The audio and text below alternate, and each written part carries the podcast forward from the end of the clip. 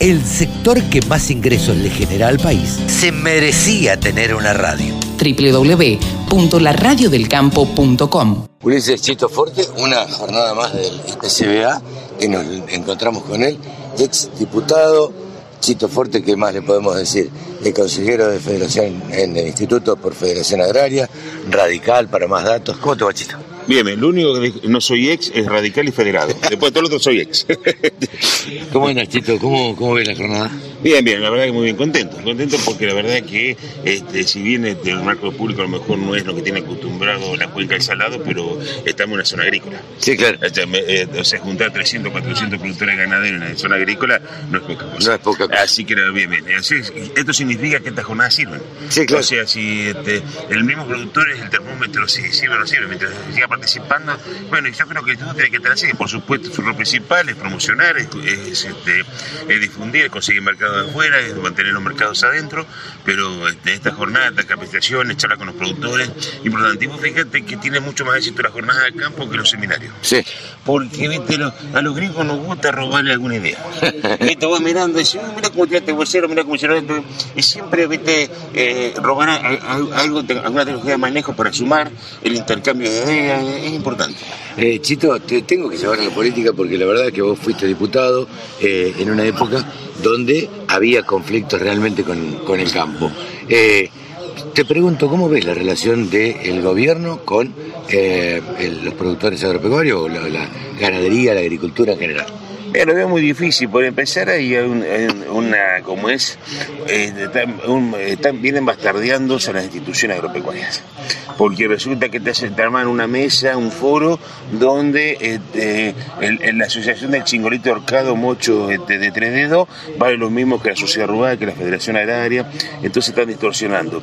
Eh, levantan a unos, crean nuevas entidades. este, eh, así que, y además otra cosa, la lógica, la lógica de esta gente, como es que no aceptan el licencio. O sea, somos tus amigos mientras das la razón.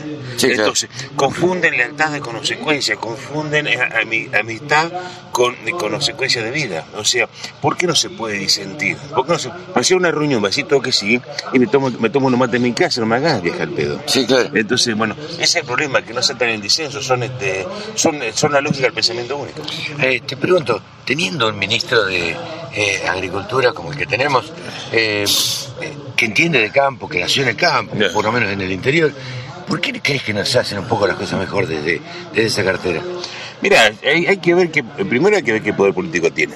Segundo, hay que ver qué voluntad política tiene. Porque una, muchas veces se agarran ministerios, una cartera como para eh, de que se desarrolle el sector y otras veces se agarran las carteras para que un desarrollo político personal. ¿no?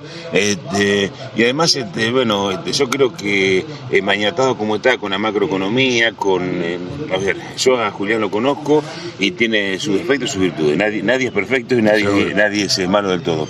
Pero este, yo creo que está tratando de aplicar un plan ganadero, lo mismo que hizo la otra vez, que fracasó. O sea que es eh, escribir un, un montón de hojas, eh, un montón de hojas manchadas con buenas voluntades y después es muy difícil llevar la práctica, ¿no?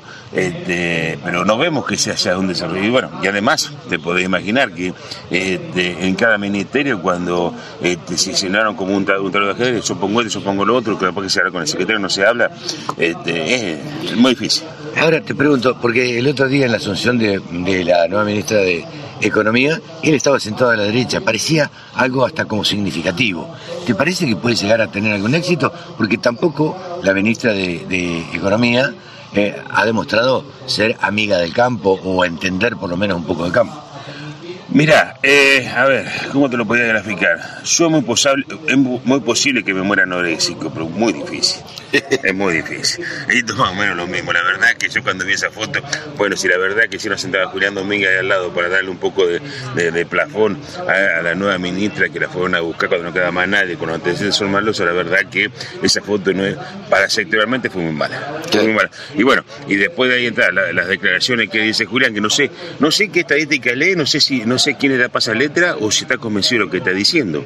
Pero cuando dice la ganadería está bien, dice, la ganadería está bien, ahora de quién está hablando? ¿Del de- ¿Del invernador?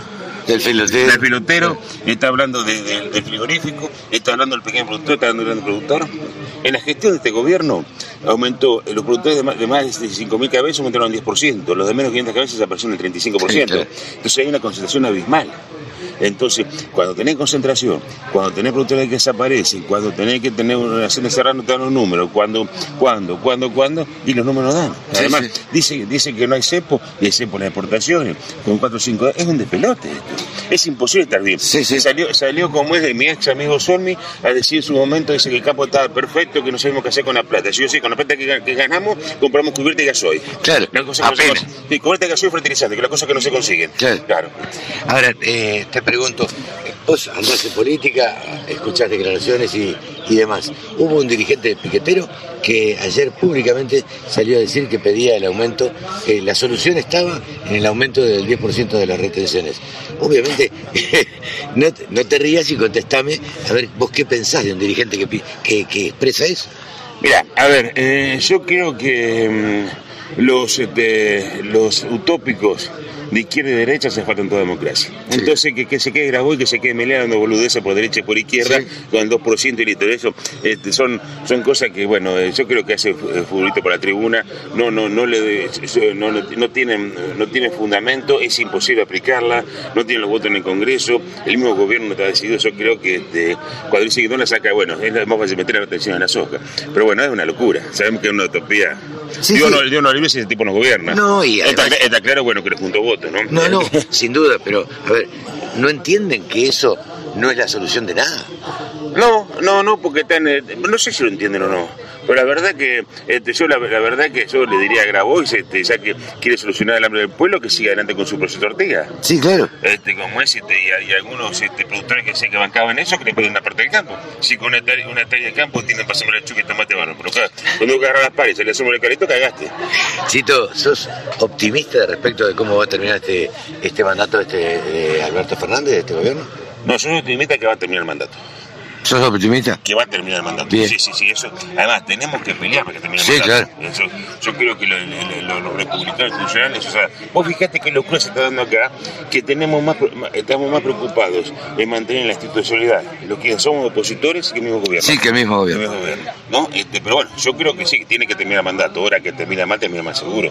O sea, nadie, na- nadie en economistas, politólogos, sociólogos, que con un grado de responsabilidad se animan a decir cómo y cuándo. Pero que termina Sí. Mal, termina mal. Sí, sí, vamos a terminar seguramente con una economía destrozada y el próximo gobierno se tendrá que hacer cargo de eso, ¿no? Sí, claro, la economía destrozada y, un- y una nueva decepción del pueblo. O sea, el- el- hoy tenemos los problemas económicos y tenemos ahora el problema político del descrimiento. Nadie cree más en nadie.